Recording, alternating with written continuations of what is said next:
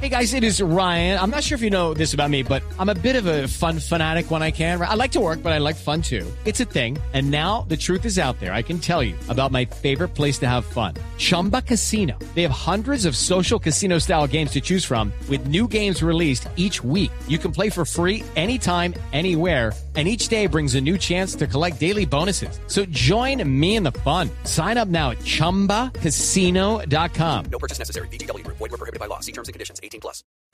Hay drama para Ángel Di María. El argentino tuvo su casa robada este fin de semana. Los dragones, según el periódico The Sun, llegaron cuando el argentino estaba cenando con su familia. El reporte de la policía indica también que los delincuentes trataron de ingresar por la puerta de atrás y huyeron luego de que la alarma de seguridad sonara. Así que, Ah, carajo. Sí.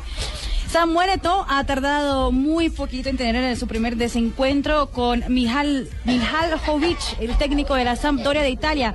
Esta mañana el delantero camerunés, apenas un día después de debutar con la Sampdoria en Turín, se negó a entrenar tras mantener una fuerte discusión con su técnico y abandonó las instalaciones del club.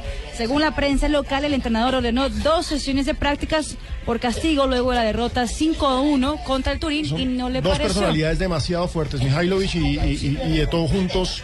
Eso No es le dinamita.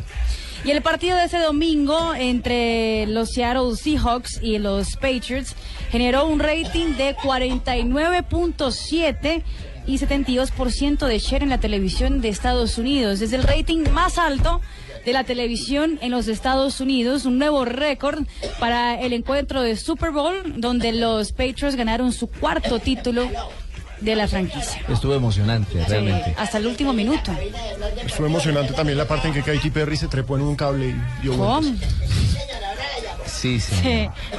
Ñapita, doña Marina. Hay una ñapita, sí señor, porque hay un auto, un conductor de autobús en Londres, Martin Hughes, que dice que Cés Fábregas anda un poco complicadito en- durante, durante la, las jornadas laborales y tuvo un encontrón, golpeó una de la, de la parte delantera de su autobús tras un percance automovilístico en la ciudad de Londres. Salió de su carro, así como uno ve aquí en Bogotá, mucha gente que... en- El que pega por detrás eh, paga. Exactamente.